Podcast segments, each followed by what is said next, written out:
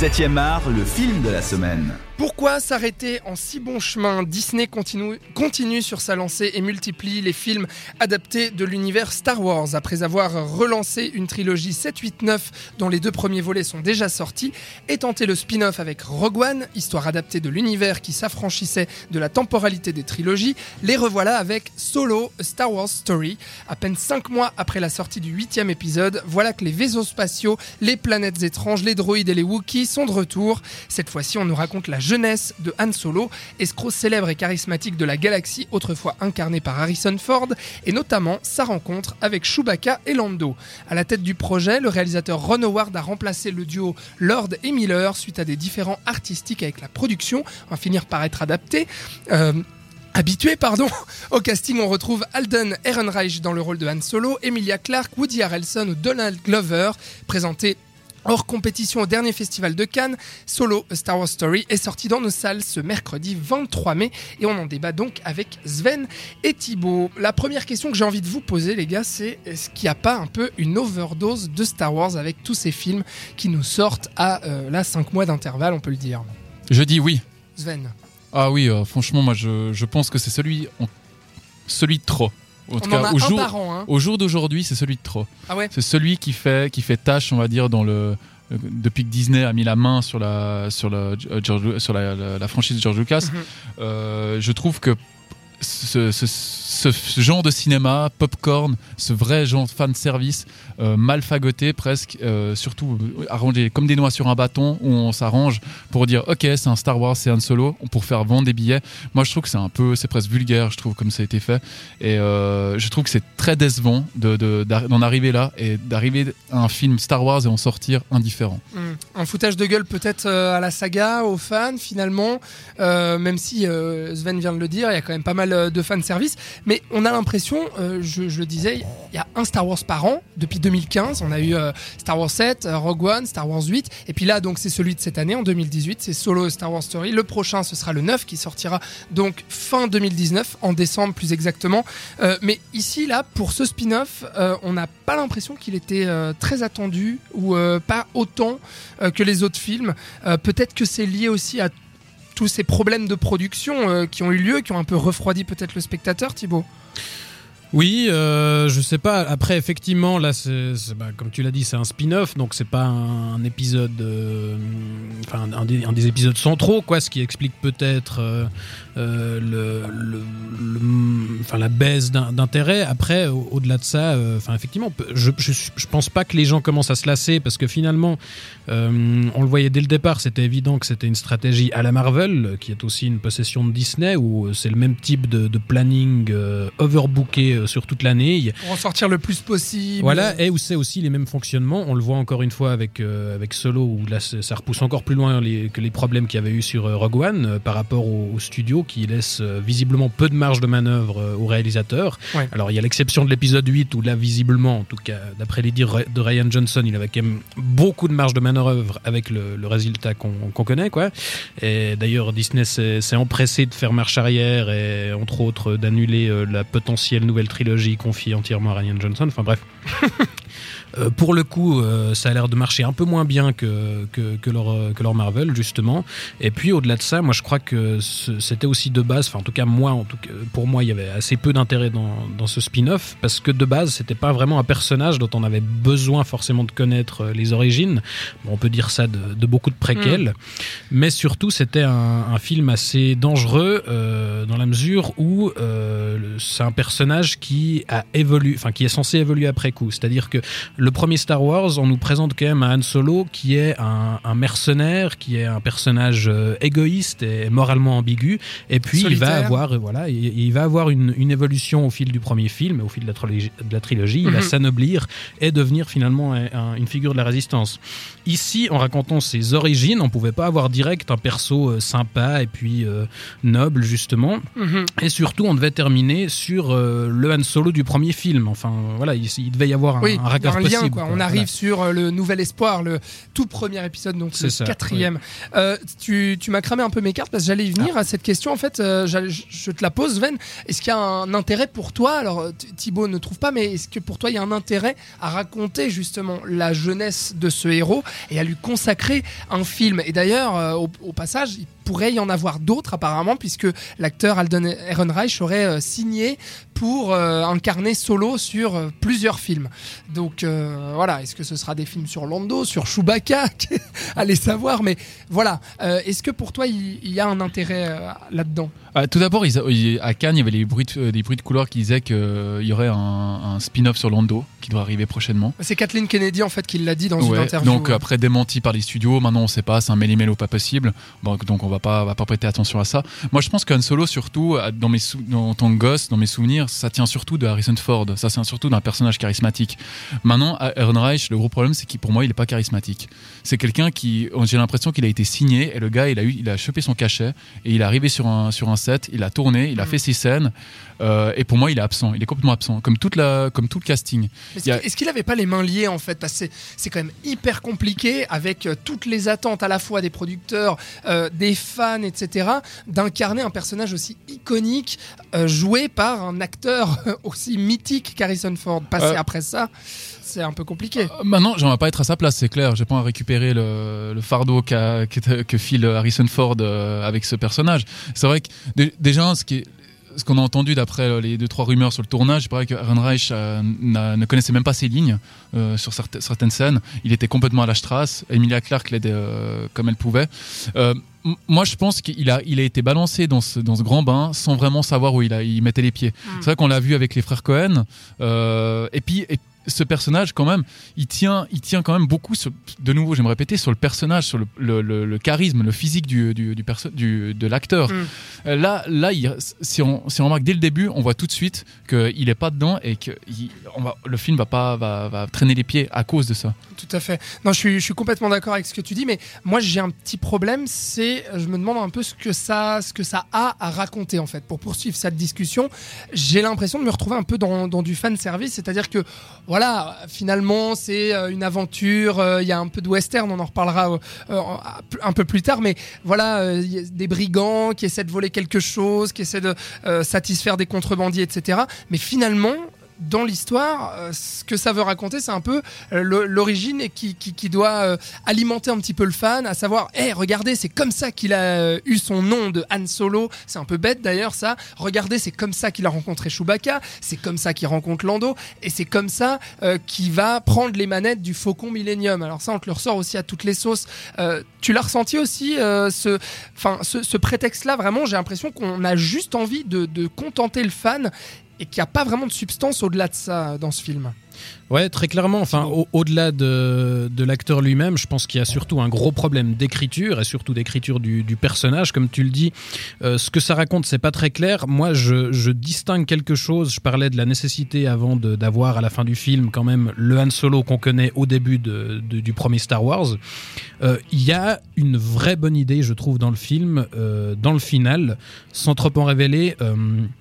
Enfin, un, un des gros trucs de la mythologie Star Wars et, du, et voilà, de, la, de la- la communauté des fans, euh, c'est le fameux Han Shot First, c'est-à-dire que euh, quand euh, George Lucas a rebidouillé ses premiers films en ressortant des éditions spéciales, il a notamment modifié une scène, la fameuse scène du premier épisode où Han Solo tire sur le chasseur de primes Grido qui est là pour, pour, pour l'arrêter. Et dans l'original, il tire le premier. Et là, Lucas était repassé derrière et il avait rebidouillé numériquement la scène pour que ce soit de la légitime défense. Ah, je savais pas et ça. ça avait fait hurler les fans parce qu'en fait, ça, ça a l'air d'être un détail, mais finalement, ça change un petit peu les motivations du personnage puisqu'on ouais. passe d'un d'un- justement d'un mercenaire qui tire le premier à un pauvre chou qui, se, qui fait que se défendre. Mm. Et là, il y a une très bonne idée, je trouve, quand même, dans ce film, c'est qu'à la fin, on a justement une scène de duel, en, en quelque sorte, où justement Han Solo tire le premier, sans sommation. Ça, c'est vrai. ouais. Et pour moi, c'était une belle utilisation de justement tout ce que véhicule le personnage.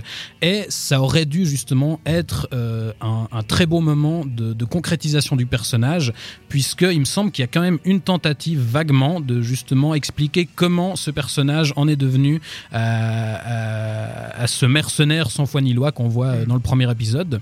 Euh, sauf que à part ce moment qui, qui aurait dû justement être la finalité d'un parcours, euh, ben, on, on voit pas. c'est ça. Au départ, justement, on nous le, un carton, le carton d'ouverture en fait nous présente euh, euh, le personnage comme rêvant d'explorer les étoiles, et puis finalement, au bout de deux minutes, euh, son seul but c'est de revenir à la planète qui, sur la planète qu'il est retrouver sur la le point de quitter pour retrouver la fille avec qui il est. Il y a, il y a un souci de cohérence dans les motivations du Ouais, personnage, je trouve, et, et du coup, euh, ça, ça marche pas parce qu'on est, on, est- on hésite constamment entre justement le bon gars et puis quand même le mec qui veut être un peu le rebelle, et puis enfin voilà, c'est c'est- Ouais, je suis, Ah, c'est je suis assez tout à fait foutraque. d'accord avec toi, Sven. Ah, Arrêtez-moi si je me trompe, mais j'ai l'impression quand même dans ce film, j'ai l'impression que les studios ont voulu placer euh, ce qu'ils voulaient pour, euh, on va dire, euh, rendre heureux les fans de, la- de la saga et absolument, bah, comme j'ai dit, arranger comme des noix sur un bâton. Donc Phil Lord et, et, et Christopher Miller ne voulaient vraiment pas faire ça et je pense qu'ils ont trouvé la bonne poire avec Ron Howard qui a dit bon d'accord, on va faire comme ça, on Ah va oui. tout placer comme ça. Et je, je pense, j'ai l'impression qu'ils ont tout foutu ça, tout en foutu fait. ça en une heure. Combien, comment il dure? Bah, deux heures et quart quand même. Hein. Ah, C'est deux heures et quart? Ah ouais. Ah bah voilà. Ben, euh, C'est long, en deux heures et quart, ils ont voulu tout placer. Ils sont dit on fait comme ça et le, le- on a l'impression que c'est vraiment du, du de- de- de- on place tout dans une dans une grande pièce et on fait un film. Et j'ai- Ouais. Non. Non, mais c'est c'est- Un grand, c'est un grand désordre. c'est un grand désordre. Et puis moi, je pense que le gros problème euh, dans ce que dit Thibaut aussi, c'est que le film euh, manque cruellement d'âme en fait. Ah oui, il y a aucune demande- âme. Mais c'est ça, c'est qu'on se demande vraiment où est passé le mythe de Star Wars, où sont ses valeurs, où sont ses personnages, son discours, euh, où est toute cette, cette mythologie-là en fait, parce que finalement, on se retrouve devant un projet euh, très lisse, très insipide, euh, l'impression, euh, tu le disais en introduction Thibaut, d'être devant un film Marvel, c'est-à-dire un divertissement fast-food uniforme qui coche toutes ses cases sans trop se fouler, mais qui arrive quand même à livrer un produit assez propre et quand même relativement bien foutu pour que on s'ennuie pas devant et qu'on n'y voit pas trop les défauts apparents.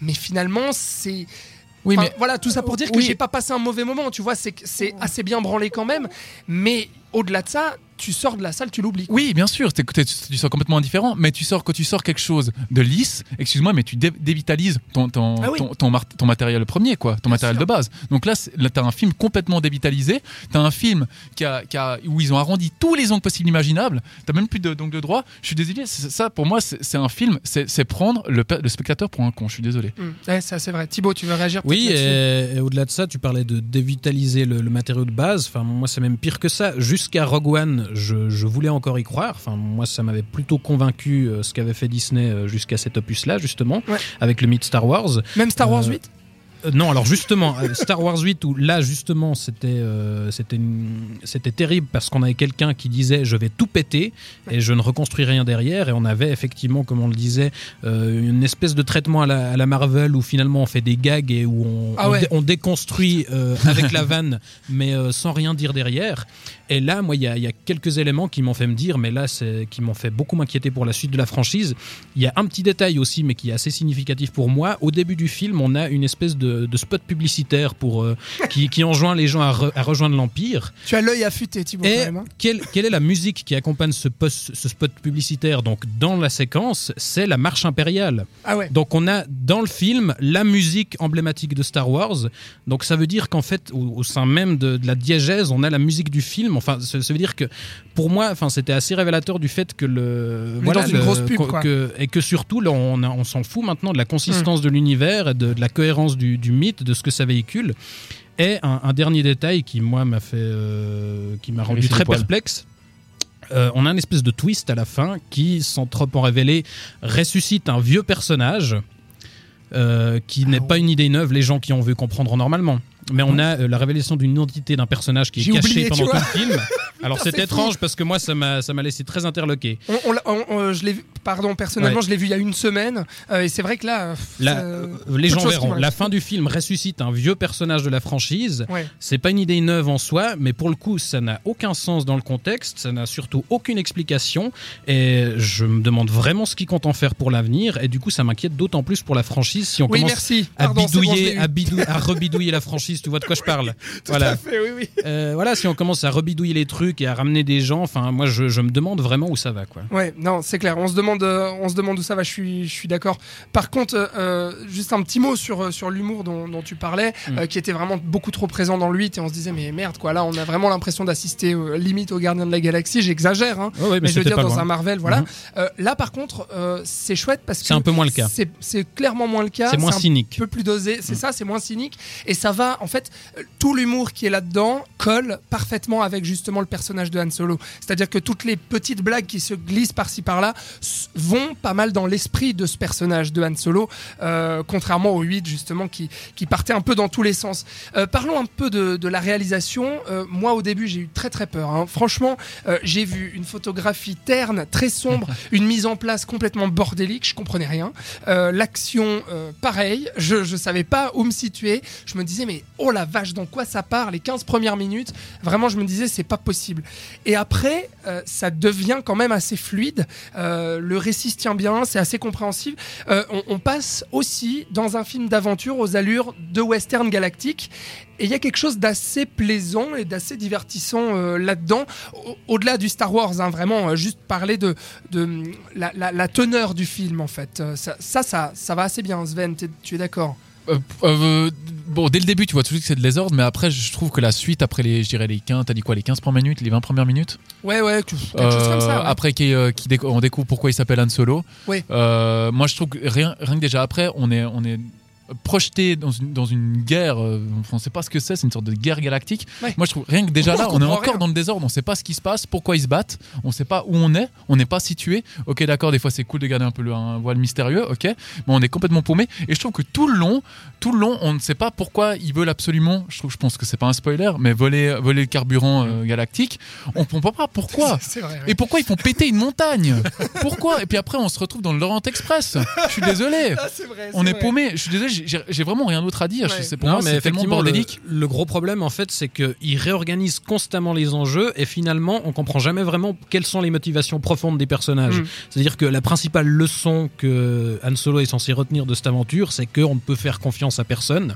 Mais au final, euh, bah, du coup, à force de, de constamment vouloir nous montrer ça, on sait plus pourquoi euh, les gens font ça et, et, on, et on sait pas où on est. Ouais, non, et, effectivement, et, et le plus gros problème aussi, c'est que les, les personnages ne fonctionnent pas, je trouve. Les relations entre les personnages, la relation avec le personnage d'Emilia Clarke, qui est censée être assez centrale au film, elle marche pas parce qu'on comprend pas quelles sont ses motivations à elle, Ouais. d'autant plus lors du final. Mais peut-être qu'ils veulent le garder Non, pour un mais prochain alors, film. euh, voilà. quelles, sont ses motiva- quelles sont ses motivations? Et c'est venu presque un personnage, mais c'est un personnage très secondaire. Si tu remarques à l'écran, tu la vois pas beaucoup, Emilia Clarke. Oui, mais elle est quand même censée avoir une certaine importance. Elle Pareil- elle a- Pareil pour Woody Harrelson, qui est censé être le, mon- le mentor de, de Han Solo, et où là aussi. Le bandit, donc, qui le- Voilà, le- on comprend pas bien euh, pourquoi il fait ce qu'il fait, et voilà.